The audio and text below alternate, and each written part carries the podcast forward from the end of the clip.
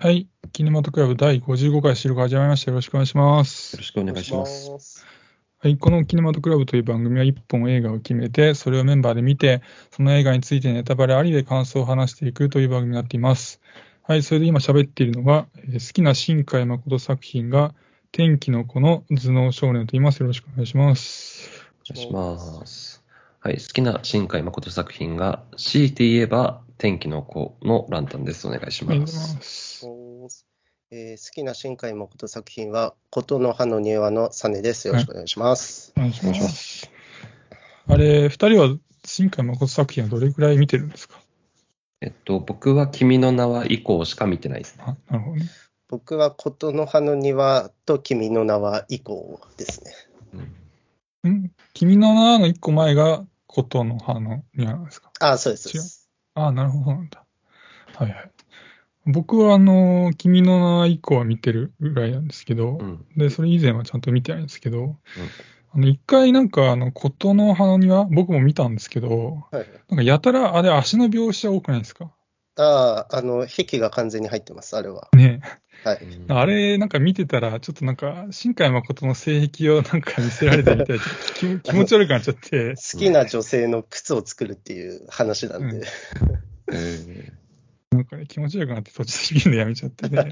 それ、それ以降過去作をチェックしてないっていう、まあそんな感じです。はい。はい、で、まあなんでね、えーこうやって新海誠作品の話を、えーしているかと言いますと、えー今回はですね、現在劇場公開中の、えー新海誠の最新作、とすずめの戸締まりについて語っていきます。はい。まずあらすじです、えー九州で暮らす17歳の岩戸すずめは、扉を探しているという、えー旅の青年、宗像壮太と出会う。彼の後を追って山中のあ山中の廃墟にたどり着いたスズメは、そこだけ崩壊から取り残されたかのように佇む古びた扉を見つけ、引き寄せられるようにその扉に手を伸ばす。やがて日本各地で次々と扉が開き始める。扉の向こう側からは災いがやってくるため、スズメは扉を閉める戸締まりの旅に出ることに。数々の驚きや困難に見舞われながらも、前へと進み続けるスズメだったが、というものになってます。はい。で、声優陣が、えー主人公のスズメ役が、えー罪の声などに出演していた若手俳優の、えー原菜乃華さんです。はい。で、ソータ役が、えーこれが声優初挑戦になる、えーシックストーンズの松村北斗さん。その他に、えー深津絵里さんや染谷将太さんや伊藤沙莉さんも出てます。ストーンズですね。えし僕なんて言いました？シックストーンズって言いました。あ、あ、し、し、なんで、あたら、正しいのは？ストーンズかな。あ、ストーンズ。あ、なるほど。なんでそう読めんねんと思います。けど、毎回。はい、ジャニーズに疎くてすいません。でえ音楽は、えー新海誠監督と3度目のタッグとなる、えーラッドウィンプスになってます。はい。じゃあ、まあ、情報はそのところで早速感想を語っていこうと思うんですが、えーお二人はすずめの戸締まりどうだったでしょうか。はい。えっ、と、まあ、そもそもその僕にとって新海誠作品がどういう印象だったかっていう話をまずしたいんですけど、はいはい。その、まあ、僕は君の名は以降しか見てないんですけど、その、君の名はは、なんかこう、まあ、水星っていうモチーフでしたけど、あの映画は。はいはい。ただなんか、こう、震災なんてなかったらよかったのにっていう、なんかそういう話だった気がしてて、はい。で、まあ、そりゃそうなんだけど、なんかそれを臆面もなくやるかっていう、こう、ムカつきみたいなのがその当時あって、うん。なんかこう、せまあ、いわゆる世界系というか、こう、はい。自分たちの行動、選択が、まあ、うん即水星落下の結果になんかこう影響を及ぼすというか、はい。はい。うん。でなんかそういうところはあんま好きじゃなくて、でうん、天気の子は、その自分たちとその世界を天秤にかけて、こう自分たちの感情の方を取るみたいな、なんかこう世界のことなんて知るかよっていう、うん。こう、君の名はからは結構ガラリと変わったというか、はい。ままた別の答えを出してきたなっていう気がしてて、はい。僕はこっちの方が好きだったんですね。はい。うんで、すずめの戸締まりは、あの、公開前に頭脳少年さんともちょっと話したんだけど、はい。そのより直接的に震災の話を持ってくるんじゃないかっていう予想をしてて、で、はい。まあ、本当にそうだったんだけど、ただ、はまあ、その日本で頻発する地震が、まあ、都知事と呼ばれる青年が一人で食い止めてるんだぜっていう設定はい。を、まあ結構最初の段階から突きつけられたときに、まあやっぱりその君の名はの時のトラウマみたいなものが蘇って、はい。うん、困惑したというか、終盤まで結構居心地の悪さを感じうん。ました。うんで、こう最終的に自分の過去と主人公のスズメがどう向き合うかっていう着地で、着地点だったわけですけど、はい。なんかその話と、なんかこうエンタメ性みたいなものの相性がうん終始悪かったような気がしましたね。はい。で、あとなんか、その、君の名はも天気の子も別にそんな好きじゃないんだけど、でもなんかこう、ラッドインプスの音楽と、その綺麗な映像の力みたいなものははい。あった気がしてて、なんだけど、今回のすずめの戸締まりは、なんかその部分で物足りなさをうん。感じました。なんか、うはい。ん、作中の曲もパッとしない感じがうんありましたね。とりあえずその辺です。はい。えー僕は、まあ、この作品は普通に楽しめたなって感じでしたね。うんで、僕の新海誠のイメージは、あのーまあ、やっぱラットの MV を見に行くみたいな、うんあの感じだったんですけど、うん。まあ、君の名はを見てから、その琴の葉の庭を見て、はい。あのこういう壁をし、なんだ、詰め込むのが好きな監督なんだなっていうのは、まあ、分かって、はい。で、まあ、そういうところは僕結構好きだったんですけど、まあ、今回、椅子が喋り出したところから、うん。すげえだいぶ子供向けに作ってる感じがして、あうんあの大丈夫かなって思ったんですけど、まあ、はい新海誠独特のあの自然の綺麗さだったり。食べ物も結構美味しそうに見えたりうん。して、で、あと新幹線に乗ってる時に富士山見たり GPS 見たりするのは、なんか最近僕、自分でもやってて、うんあ、あこれあるあるっていうのがあったりして、なんかそういうところは楽しめましたね。うんん。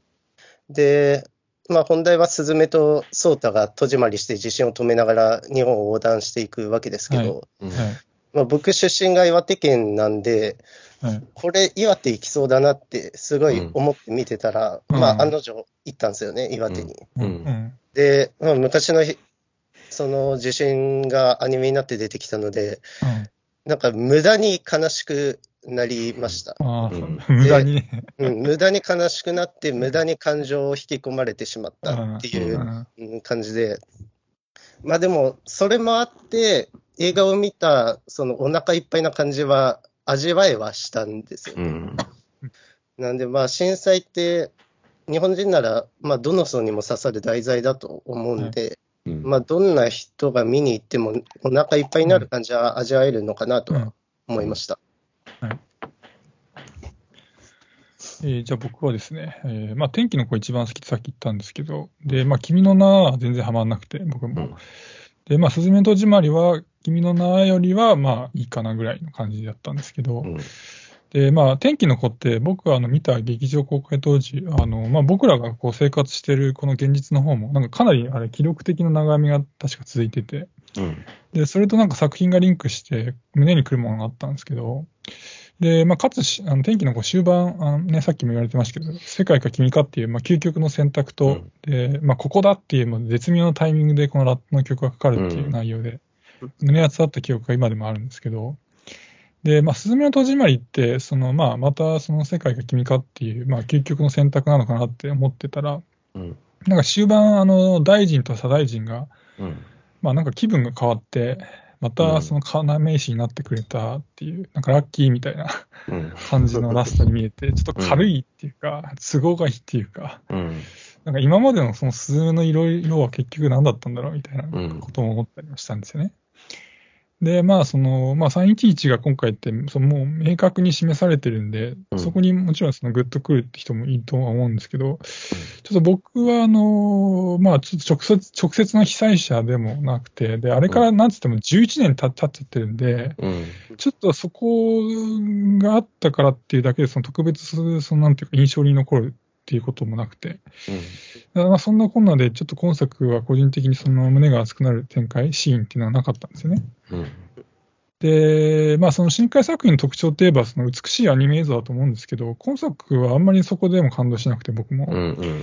で、なんか君の名とか天気の子で見てきて、まあ、もしかしたら美しい映像に慣れちゃったっていうのもあるかもしれないんですけど、で、ちょっとまた天気の話になっちゃいますけど、天気のこの冒頭って、あの、雨がね、降り続ける東京の街並みが描かれて、うん、あそこってあの、すごく憂鬱ではあるんだけど、すごく美しい映像でもあって、すごい見入っちゃったんだけど、今作にはなんかそんな感じでこう引き込まれる映像がやっぱなかったんですよね、うん、個人的にね。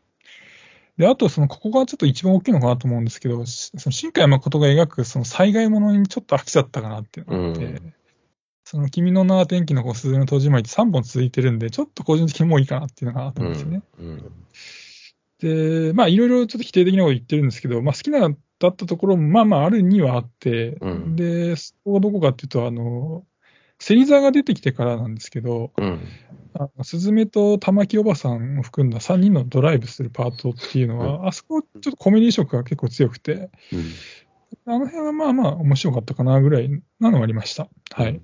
とりあえずそんな感じですかね。うん、そうですね。なんか震災、震災というか災害三部作って、まあ言われたりしますけど、はいはい、なんかもうちょっと飽きちゃってますよね、正直。もういい加減いいいいけどなと思いながら、うん、他の新新機軸が見たい、うん、そうそう。全然違う話を描いてほしいと思うし、うん、あとやっぱりなんか今回のすずめの戸締まりが、なんかちょちょっとこう天気の子からまた、こう君の名はに戻って、たというか、なんかそういう印象もあって、うん、うん、ななんで今更これをやりたがるんだろうなっていうのはちょっと思いましたね。うん、で、まあ、うん、僕はその震災がテーマになってるのを知った後にその君の名のことを思い出して居心地が悪かったっていうふうに言ったんですけど、ただまあ別にその、うん、東日本大震災をこう題材にしちゃいけないとは全く思ってなくて、その例えば実写映画の方だとね、その近年で言うと、その2020年の風の電話であるとか、ありましたね。はい、はい、あと2021年の、えっと、表裏ポストか、表裏ポストとか、うん。うん、なんか、その今作みたいに、まあ、震災をこう経験した人物が、その過去とか自分と折り合いをつけるっていう物語は、まあ、それ以外にも多分いくつもあると思うんだけど、はいはい、だから別に、東日本大震災を直接的にテーマにしちゃだめだとは全然思わないんだけど、うん、問題は、その今の新海誠が、なんかそれをエンタメ抜きで語れないところにあると思うんですよね。もう、その新海誠っていう人がかなり、そのアニメ業界というか、日本の映画業界を引っ張る人になっちゃってて、はい、で、まあ、公開すればたくさんの人が見に来るわけで、でそういう人がその映画を撮るってなった時に、エンタメ要素を絶対入れなきゃいけないでしょ、100%。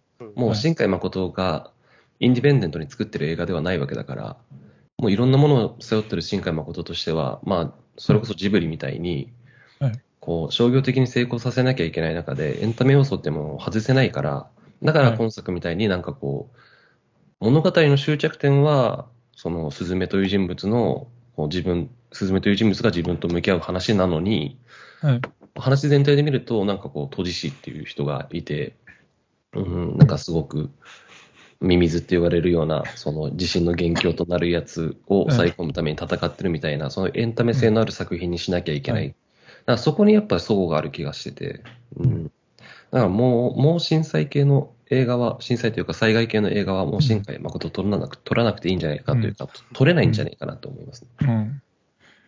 あの、その311を明確に示したことによる問題って僕もう一つあると思ってて、うん、あの、ラストあたりのシーンなんですけど、はい、あの、もう一つの世界で、その17歳のスズメが、その幼い頃の自分に対して、その、うん、あなたは将来ちゃんと好きな人ができるし、その絶対に幸せになれる、うん、的なことを言うじゃないですか。うん、で、その、まあ、スズメはね、その、ソータに出会って、おばさんとも気持ち確認できて、確かに幸せになれるんだろうし、過去の自分を救いたいんだろうか、別にそこはいいんですけど、ただ、その、君の名はとか天気のこと違って、もう明確にその311示してるわけで、で、そうなってくると、うん、あのセリフって、その幼いそのスズメに向けられたものだけじゃなくて、その例えばその実際に震災に被害に遭って親亡くした子供とかにも、向けられた言葉になってきちゃうんですよね。うんうん、でで、そう考えると、あの言葉ってちょっと軽くて、その根拠ないきれい事に聞こえちゃうんですよ。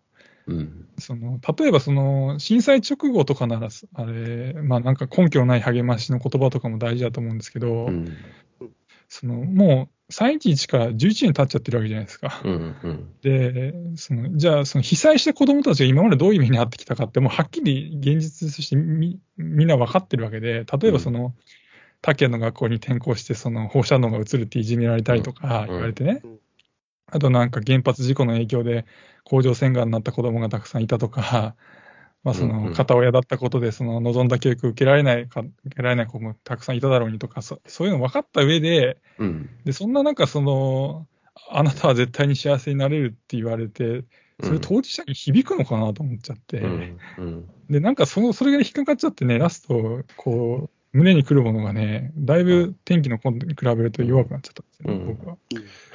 なんかね、その点に関してはね、僕全然違和感なかったんですよね。っていうのは、うん。なんか、その、スズメ、大人になったスズメが、その被災した直後のスズメに対して、うん。あなた大丈夫みたいなメッセージを送るのって、別に、その被災した誰かにメッセージを送ってることとは全然違うっていうか、その、今作でスズメを救ってくれたのは、うん、スズメ自身なんですよ。被災したスズメを救ったのは、ひその、成長したスズメ自身なんで、うん、だから、このえメッセこの映画が送ってるメッセージって、そのうん。自分を救えるのは自分だけだよってことを結構うん。きっぱり言ってるような気もしてて、うん、だから、その、うーん、それこそ無責任にその被災した人たちにあなた大丈夫だよって言ってるようには僕はあまり感じなかった。あ、なるほどね。あんたさん、あ、あ、あさ、サネさんはどの辺気になりました？なんか、うん僕は、その地震みたいにコントロールできないことが、誰かの手によってコントロールできるようになるみたいな表現は、ちょっと現実見た方がいいんじゃないかなっていうあとこも、ね、まあ、うんあるんですけど、うん。まあ、昔の人もなんか神話とかでう、ん。そういう災害みたいなものを、なんか、物語にして、うん。なんか無理やり自分を納得させてきたみたいなところもあると思ってて、うん。うん。それの現代版なのかなとは思ってて、うん。で、僕がその震災の映画とか見ると、まあ、とうん、とにかく悲しいっていう感情にはなるんですね。うん。でも、そのことを表現してることに対して嫌な気持ちとかは全くなくて、うん。うん。まあ、例えば表現の仕方が、地震は起きたけど、全く被害がなくて楽しく暮らしてますみたいな感じだとしたら、おいおいおいってなりますけど、うん。うん。まあ、そういう違和感は僕はこの作品から感じなかったので、うん。まあ、うん。そこはいいんじゃないかなと思います。まあ、そもそも僕はこういう、なんだ、過去起きたことに対してドラマ的に描くことにあまり抵抗がないんで、うん。うん。うん、世間に悪い影響を与えないならいいんじゃないかなって思ってます。うん。わかりました。はい。あと僕は、あのーまあ、本作ってその現実の世界がベースで、で、うん。その上でそのミミズとかなんか扉をくぐるってことで、うん。そのもう一つの世界出てくるみたいな、このセミファンタジーだと思うんですけど、はい。なんか僕にはその描かれてる現実世界の方もなんか嘘っぽくて、うん。そのセミファンタジーのはずなんだけど、なんか全部がファンタジーのハイファンタジーに見えちゃって、うん。で、嘘っぽく見えた理由なんですけど、なんかその登場人物のディティールの部分が、なんか全然リアリティないなと思って、うんうん。あの、わ、若い人たちがなんであんなにみんな鉛がきついんだろうみたいなのがあったりとか、あとは街並みとかが、あの特にあの、冒頭出てくる廃墟なんですけど、その広大すぎて、なんかすごい嘘っぽいんですよね、あの廃墟が。うん、だからなんかね、今作楽しむためには、なんか個人的にはその相当こっちから作品に歩み寄らないといけない気がしちゃって、うん。そこがちょっと難しかったですね。うん確かにね、でまあ、今そのセミファセミファンタジーとかハイファンタジーとかっていう言葉が出ましたけど、うん。なんかもうその、なんかそういう言葉が出てくる人って、そのさそういう映像作品に結構触れてる人だとそもそも思うんですよね、ん。のずみの少年さんみたいに。はいで、なんか、そのもう新海誠が担ってる役割はもうそこにはないと思ってて、やっぱりその映画をたくさん見る人とか映像作品をたくさん見る人に向けては、やっぱりあんま作ってない。そこに違和感を持つ人はそもそもターゲットになってない気がして。なってないか。なるほどね。うんまあね。それはあるかもね。うんうん、だから、まあ、そこに対して雑というか、分かってはいると思うんですよ、新海誠も。そこに、ねうんうん、そこにあらがあることは分かった上で、うん。うん。まあでもたくさんの人が見ることを。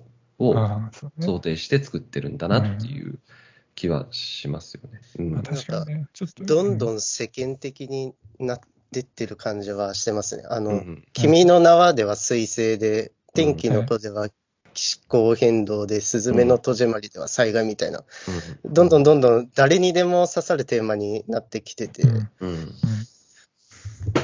確かにね。うん。なんか完全に世間に開いた作品を今回作ったなってうん感じました。うん、うんそうね。なんか、そう、だから最終的に、最終的な着地点が個人の物語になるっていう話もそうだけど、なんか答えを出すことから逃げてるじゃないけど、まあ、あんまり批判されない形に落ち着いたのかなっていう気は、なんとなくしましたね。あと、今作ってロードムービーじゃないですか。はい。で、なんかロードムービーってその、主人公がその人との出会いを通じて、その主人公自身の内面が変化するものだと思ってるんですけど、うん。今作ってその、スズメがスナックのママとかなんか民宿で働くチカと出会って、うん。じゃあそれで彼女がどう変化したのかいまいちよくわかんなくて、うん。で、なんかそのためにその、出会う人たちとのエピソードのその一つ一つが、なんかそのパそのパートが終わるごとになんかそこでこうぶつ切りになっちゃってるような気がうん。して。そこもなんかちょっと気になりましたかね。そうっすね。なんか僕もそこについて思うことがあって、はいその、まあ、スズメはその、たまたますれ違ったソータに、こう、一目惚れして、こう、都知事としてのソータの仕事を代行しようとするロードムービーになるわけじゃないですか。はい。でなんだけど、その、まあ、物語の終着点としては、やっぱりその3.11の時に、母を失った喪失感と、こう、はいそれを、まあ、日記のシーンでもありましたけど、塗りつぶしてしまったその記憶と、なんか折り合いをつけるみたいな話で、で、その過去の自分と折り合いをつけるっていうんであればさ、そうん。のスズメが本来向き合うべきは、ソータじゃなくて、やっぱり、その今まで自分を育ててくれた玉木さんの方なんじゃねって、やっぱ僕はどうしても思ってしまってうん、で、その僕がその今作って最も心打たれたシーンは、そのはい。母親の代わりとしてスズメを育ててきたそのおばの玉木はが、い。スズメに向かって独白するシーンがあるじゃないですか。はい、ありますね。うんはい。うん。その、スズメを愛して育ててきたことに嘘はないけど、はいただまあはいその代わりに自分の人生を犠牲にしてきたんだっていう、こう、まあすごく生々しい独白のシーンなんですけど、ちょっとホラーっぽかったですうね。ん。うんで、あれが僕はすごくいいし、うんあそこをもっと丁寧に描くべきうん。だと思ってて、で、うん。やっぱりあれを描いたからには、うはいん、最後にスズメが向き合うべきは玉木さんだと思うし、その最後さ、その宮城にある後ろ戸の中に入っていくじゃないですか、スズメが。はいで、あそこの後ろ戸に入っていくのはさ、そのスズメだけじゃなくて玉木さんもなんじゃねえかなって僕はすごく思う。うん、だから、やっぱ震災で人生が変わったのはさ、スズメだけじゃなくて玉木さんもそうなんだから、だからあそこで玉木さんを置き去りにしてスズメだけが入っていくっていうのは、なんかおおかしくねってやっぱちょっと思っちゃって。ううん。んで、あとその、うん、そのロードムービーとしての体裁を取ってはいるんですけど、うん。その、まあだからこそ言っちゃいけないことっていうのをスズメが言ってて、うんその、まああれだけさ、その宮崎とか兵庫とか東京とか、まあいろんな人たちのお世話になって、はい。こう、自分を心配してくれる人がいるって分かった上で、はい。で、玉木さんからの独白も聞いたはずのスズメが、はい。最後、その、ソータさんの代わりに私が要石になるってすごく軽々しく言うじゃないですか。はい。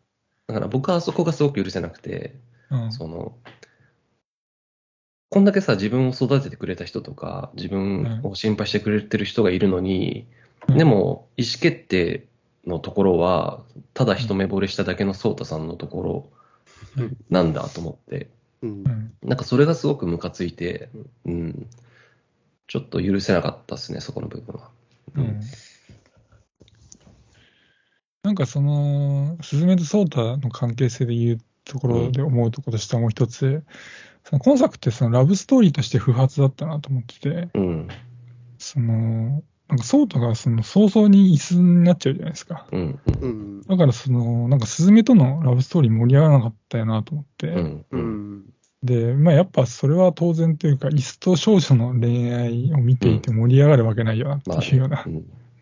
そこも残念だったかなと思いましたね、うん二、人の関係性で言うと。確かにね。うん、あれなんかば椅子にする必要あったのかなって、ちょっと、うん。それはだいぶ疑問なんです。よね。うん、なんかでもわざとやってる気もするけどな、その椅子にするっていうのを、その、うん。まあ、すごく批判されそうじゃないですか。その、震災っていう、まあ、うん。特に東日本大震災っていうテーマを直接的に取り上げながら、はい。うん。はい。その男女の恋愛ものとして描いていくって、結構批判の対象になりそうだから、だからそこをあんまり感じさせないっていう意味でも、ソータを、ソータ、その生身のソータを早々に退場させるっていうのなは、るほどね。なんかそういう戦略的な部分もありそうで、うん、だから、うん。だから嫌いなんだよな、ちょっと。てか、とってことは、そのか、面白いさを取らないで、炎上を回避するを取ったっていう、うん、言い方もできる。そそういう気もするし、そういう意味では賢いのか。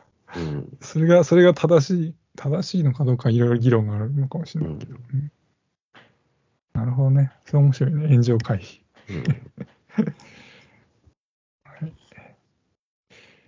じゃあ、あれからちょっと、今間が空いてきたんで、サールさんからのちょっとね、感想の DM いただいたんで、はい。それを読みたいと思います。はい。えーっと、募集されていたスズメの戸締まりの感想を送らせていただきます。えー良かった点を挙げると、えー内容は主人公のスズメとソータのいわゆるロードムービーですが、えーものすごくテンポが良く、ご飯描写もかなり良くて、鑑賞中はお腹が空きました。しかしながら劇中で流されるルージュの伝言については、いくらジブリが好きだからといってやりすぎと見ていて、えー見ているこちらが恥ずかしくなりました。うん前作の天気の子が他作品のオマージュが多く、確かに楽しいのだけど、新海誠のオリジナリティって何だろうと疑問を持ちましたが、うん。本作だとオマージュがさらに露骨になり、いよいよ新海誠らしさって何だろうと困惑しました。うん。さらに不満点を挙げると、あの作品世界では地震の仕組みがプレート移動の歪みではなく、廃墟の扉からミミズが出てきて、ビターンとなって地震が起きているのなら、あの東日本大震災もそういうことなのか。でも震源地って海、海なのに扉があるのか、廃墟があるのか、えーもしかして無大陸がハテナ。えーあと、プレート移動がないということは、パンゲア大陸からアフリカ大陸とアメリカ大陸がくっついたままだ。えー都知事として活動しているって、ソータの一人だけなのか。えー地震後発国の日本でこれはおかしい。そもそも防災という国防の一端を担う都知事がワンオペで人知れず活動されちゃダメだ。ということで。うん。はい、ありがとうございます、原さん。あれ、これ読んで思ったのが、はい。あの、まあ、新海誠らしさって何か、何なのかっていう問いがあって、面白いなと思ったんですけど、なんか僕はちょっとまあ単単純というか、まあ安易なかもしれないですけど、美しい映像と、その、まあ君の名は以降しか見てない側からすると、なんか災害をモチーフにする人みたいなうん。うん。感じになっちゃってるんですけど、うんまあちょっと浅い、浅いんですけど、うん二人は何かありますか？その新海誠らしさ。いうんまあ、嫌顔でも男女の恋愛ものにするってとこじゃないあですか。あ、そううんなるほどね。うん僕は、なんだろう、何かキーになる場所とかものを使って、別世界に行くんですよね。で、うんそこに好きな人の空間があって、そこを目指すみたいなのは、もう全部それですね。あーなるほどねまあ、あと背景がリアル寄りで綺麗っていうのは技術的に特徴はあるのかなとは思いますけど。うん。うんなるほどね。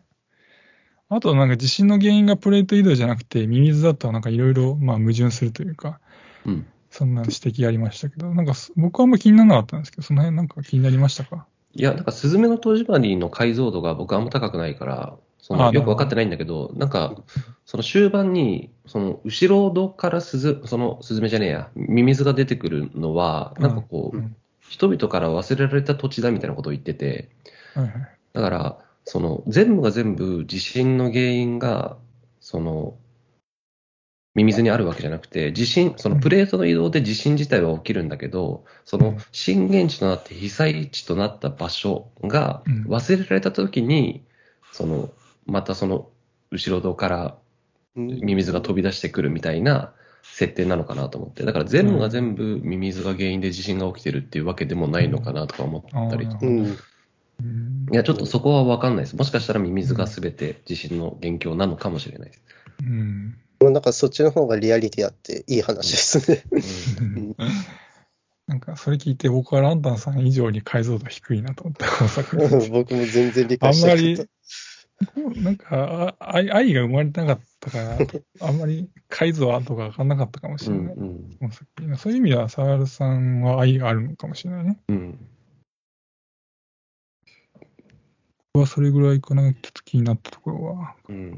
あとその、都知事として活動してるのがソータだけじゃダメだろうって話なんですけど、はいはいはい。まあそれは本当その、全くそってその通りだと思うんだけど、うん。その、うんこれで、その、都知事が、その、組織的な活動ってなると、その、そ、ソータが、その、うん椅子に変えられてしまった時点で、まあ、うん何らかの方法によって、その、ソータから組織に連絡が行って、ちょっと椅子に変え、椅子に変えられちゃったんで、ちょっうと無理なんで、ちょっと応援呼んでもらっていいですか？って話になって、うん。物語が終わっちゃうっていう。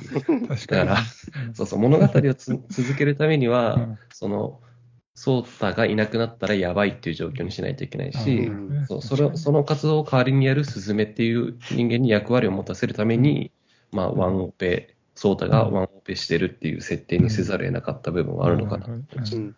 僕もね、組織都知面白いですね事がね、うん少なすぎるっていうのは、まあ、思いはしたんですけど、そうしないと、あの、ドラマが成り立たないなと思って、納得しました。うん。で、あと、まあ、ジブリのオマージュは本当に多かったなって、多かったというか、うん。僕は少ししか気づいてないです。他にもたくさんあるかもしれないけど、なんかツイッターでね、あの、えっと、あの猫、右大臣か。右大臣右大臣大臣大え大臣、大臣。大臣が、なんかツイッターで目撃されたときに、ワロンがいるみたいな。あの、あそうそう。だから、ああいうところも、ーうん。うん、ジブリオマージュだなと思って。で、なんでこんなジブリオマージュばっかなんだろうなと思ったんですけど、はいだこれはもう、その、なんていうかな。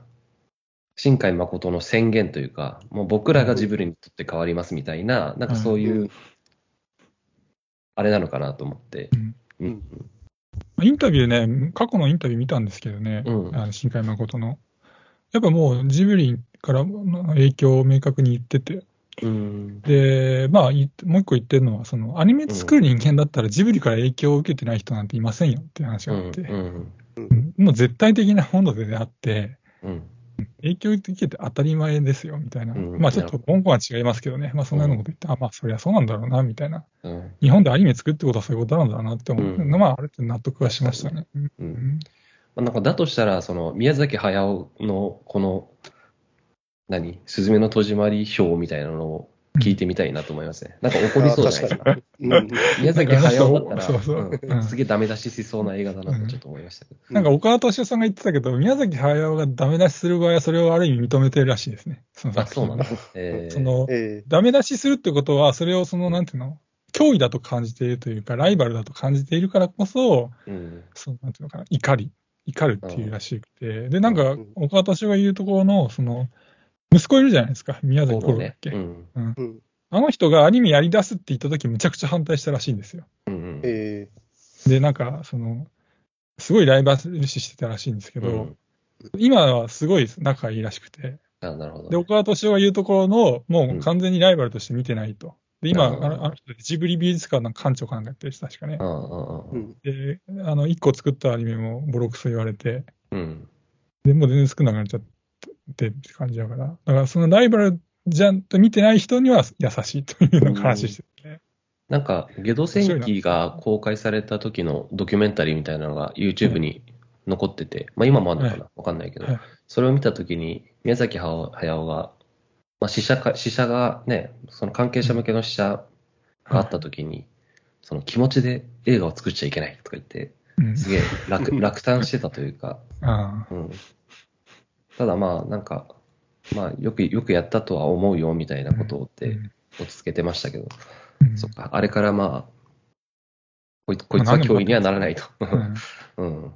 なるほど。で、なんか話によると、宮崎五郎が子供の頃描いた絵に散々ダメ出ししてたらしいですね、宮崎五郎はねダメだ、ここダメだ、ダメだって。うん。それそれはなんでそう言ったかは、多分小川さんの想像だけど、もうその頃からきっとこいつは、だ自分の息子だから、うん。遺伝子を引き継いでるわけだから、な全然ライバルになななるだろうと思ってるからそう言ったんじゃないかみたいなことな言ってね。だからそそそれだけなんていうのかな、そのプロ意識というか、うん。自分が、なんていうのか、その位置に位置づけて作品を発表し続けることに対する強い思いみたいなのが、だからあの人い引退宣言してもや、またやりますとか言い出すじゃないですか。うんうんううん。ん。そういうところも、その、本当に死ぬまでだから書き続けるし。なるほどねうんすごいなって、エネルギーっていうかね。んみたいなのを今話聞いて思い出しました。はい。じゃあ、えー、沢田さんありがとうございました。あありがとうございましした。ありがとうございまし。た。はいまたよろしくお願いします。はい、お願いします。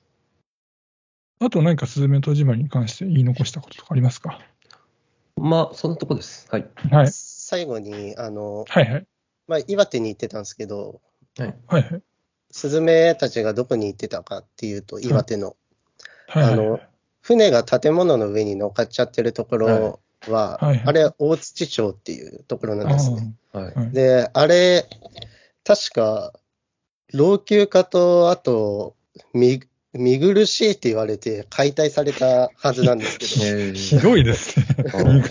うんそれを、まあ、描くのちょっとどうかなとは思っああ、たのと、うん、あと、最終地点の駅は、うん。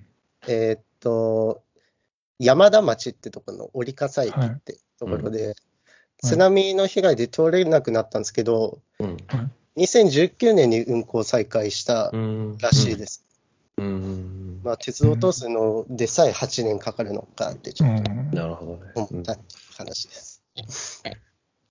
作品からちょっと話ずれちゃうんですけど、今の話聞いてて、ちょっと思ったのが、聞いてみたいなと思ったのは、そのまあ見苦しいから撤去っていう話があったじゃないですか。はい。で僕はその直接大きな被災してない側からすると、うん。なんていうかその津波の恐ろしさみたいなのをこう忘れないために何かその象徴的な、まあ、例えば広島だったらね、うん。あの原爆ドームみたいな感じでうん、何かその残すっていうのも一つありなのかなと思っちゃうんですけど、まあ実際僕よりもサヤさんの方が多分、当時岩手に住んでたんですか？えっと、僕、すぐ上京したしちゃいました。あ、うんはいあ、なるほど。じゃあ、あでもまあ、ででもあれか、地元は被災が割とっていう感じ。ああ、そうですね。うん。うんじゃあまあ僕とは多分考え方が、考え方っていうか、そのなんていうか、見え方、うん。地震に対する感じ方が違うと思うんですけど、どサメさん的にはそういう、その辺はどう感じてますか？残すべきなのか、なんか壊した方がいいのかっていう。当初は残してたんですよね。あの、でも、だんだんボロボロになってきて、うんうんで、それを直すのもどうかなみたいな話にうん。なるの別におと、金がかかっちゃうか。ううん。ん、あ保存すとる、こと自体が。うんやっぱ見たくないっていう人もいるみたいで。うん。それで壊されちゃったみたいなんですけど、うん。まあ僕、もう、なんとも言えないな。難しい。ううん。んまあね、どっちまあもどっちで分かりますからね、僕も全然その、辛いから見たくないって人の気持ちも全然、その被災してないけど想像できるしね、そういうことはね。うん復興のために役に立つならあってもいいかなうんとは思う感じですかね。ランタさん、その辺なんかありますか？うーん。まあなんか、サネさんが言ったことが全てな気もするんですけど、うん。まあ単純に老朽化したら単純に危ないから、で、うん。あそれを、危ないね。うん、危ないでしょ。で、そそれに、こう、お金をかけてね、修復するぐらいであれば、他にもっとお金をかける。うんその活用して。うんそうそうそう。必要があるだろうし、で、うーん、まあ、その直接被災してない人たちはともかくとしても、はい。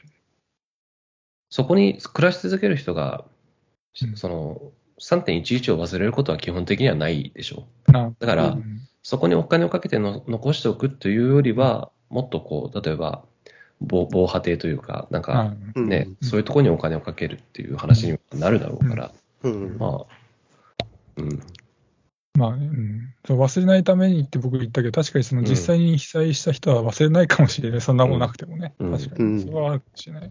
うんはい、あちょっとすみません、ちょっと話ずれました。けど、なんとなく聞いてみたかったので聞きました。はい。じゃあ、まあ今日はこの辺で。あ、はい。えっと最後あ、はいはい。最後ちょっと、はいはいあの、全然関係ない話を話したはい、くてどうぞどうぞ。はいあの、今年、その収録外の雑談では絶対に話してることで、で、まあもしかしたらキネマトクラブの中でも話したかもしれないんですけど、はいはいはい。その、今回のすずめの戸締まりだったり、あとはい、ちょっと前の、まあ今でも公開してますけど、ワンピースフィルムレッドだったり、あと、トップガンマーヴェリックだったり、その。工業側の 利益の見込める作品がこう公開されるたびに、なんかこう、1日20、20何回とか上映されてて、時刻表みたいな話そうそうそうで、その裏では、なんかこう、単管系の作品が、なんかこう、朝の1回だけに追いやられてしまうみたいなことが、まあ僕らの体感として、ここ1、2年あったじゃないですか、ずっと。で、これ、なんかね、僕らの体感だけじゃなくて、事実としてそうらしいんですよ。やっぱりね。ああ、そうなんだ。うん、で、ななんでかっていう話で、ちょっと面白い記事を見つけて、話したいんですけど、その、はい、どうぞ。2010年頃まで、はい。まあ、12年ぐらい前ですよね、まで、はいその映画界って、その35ミリフィルムでの上映っていうのを続けてたらしいんですよ。うん、なんですけど、その、まあ、ハリウッドを中心に、そはいのデジタル化っていうのが進められていって、はいで、まあ、日本にもその波が来たらしいんですね。はい。うんで、まあ、デジタル化することによって何がいいっていうと、その、はい。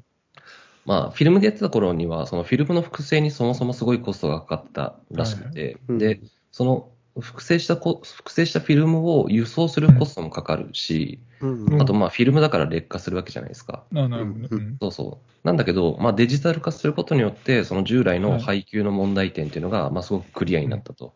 うんでただし、そのデジタル機材っていうのを導入するってなると、うんそのまあメンタルメンテナンス費用も含めて、その工業化を、まあ映画館側が、その膨大な設備投資をする必要があったらしいんですね。はい。うんうん、で、そこで登場したのが、なんか VPF サービスって言われるサービスらしいんですけど、はい。バーチャルプリントフィーっていうらしいんですけど、えー。でこれどういうサービスかっていうと、その VPF サービサーって言われる、まあ、事業者が、そのデジタル、そのシネマシステムを調達して、はい。で、これを映画館側に利用させると。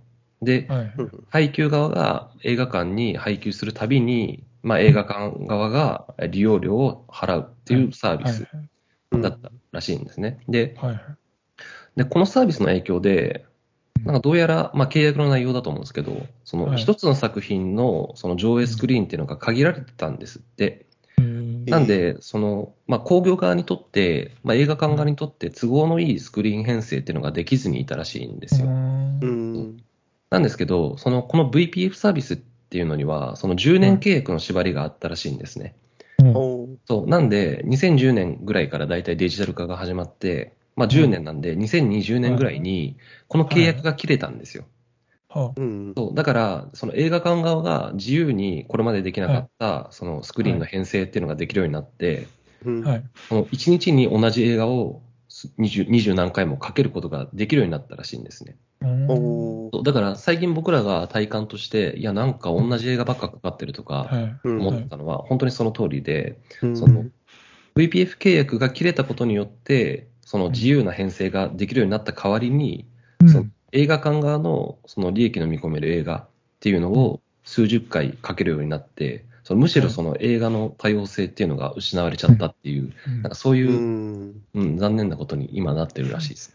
じゃあ映画館が映画の多様性を奪ってるという。そうそうそうそうう。ん うん、すごいですね、それそれで。そうらしいですね。なちょっとこのうん記事を見て、まあ面白かったんですけど、うんまあなんかざ残念に思いましたね、ちょっと。うんそれはあれですかね、やっぱりその、なんていうかな、コロナ以降、うん。映画館側がいろいろ厳しくなって経営が、その、なんていうのかな、映画の多様性とか、そんなこと言ってらんないよみたいな状況だからこそ、そういう時刻表みたいな映画のスケジュールになっちゃってたりするとかあるもあるんですかね。それもあると思うし、あとやっぱそもそもそうしたかったはずなんですよ。だから、あ別にコロナ関係なく、そうそうそう関係なくもっと売り上げをもっとってそいううそうそうそう。ってやりたかったけど、でもそのデジタル機材を貸してもらう代わりのそのはい契約によって、はいはいまあ1日にかけられる数に制限があったからそれができなかはいった。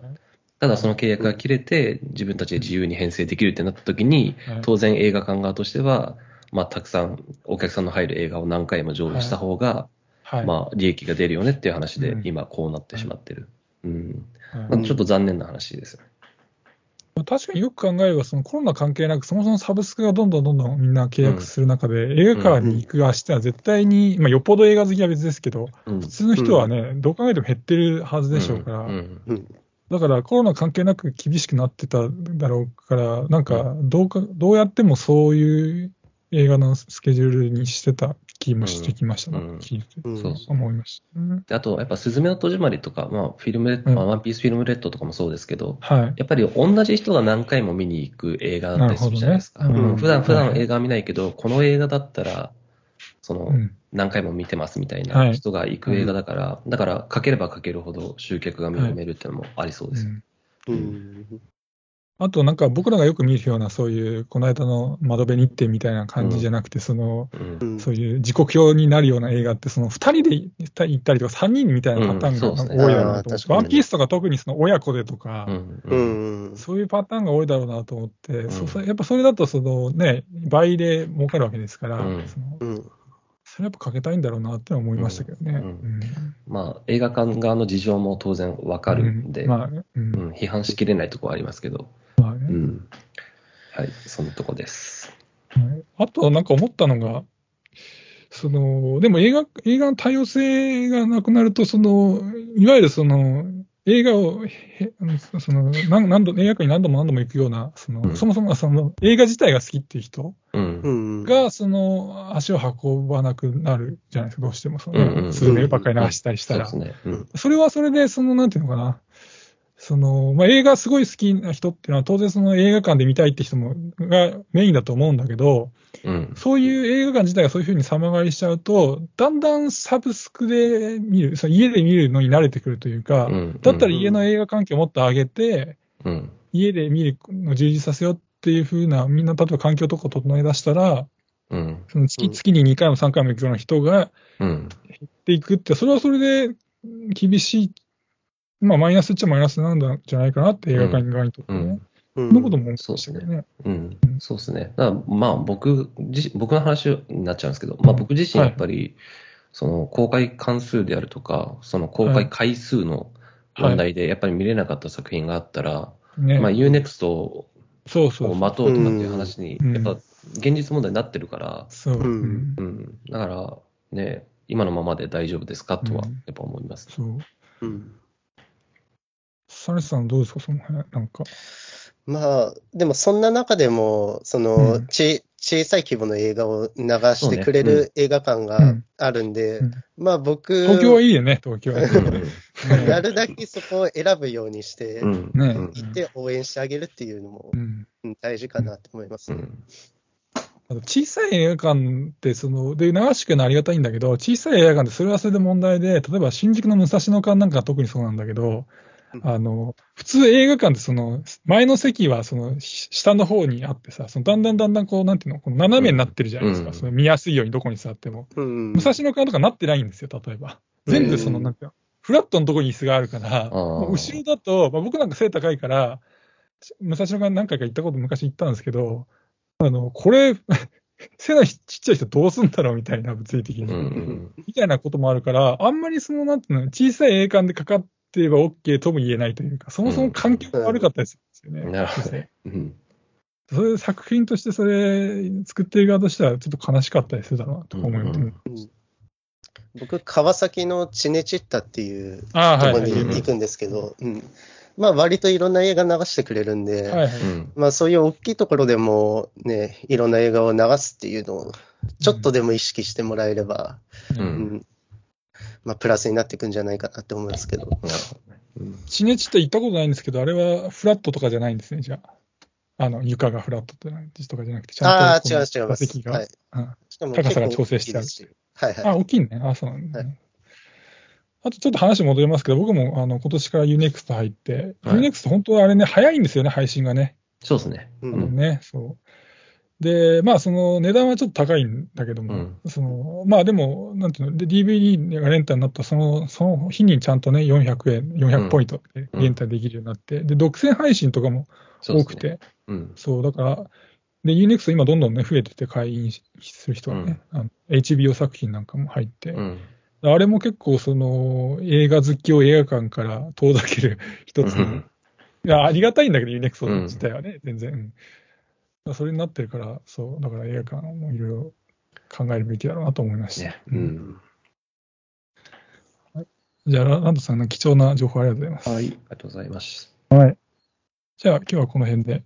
はい。はいありがとうございました。ありがとうございましたありがとうございました。はい。はい。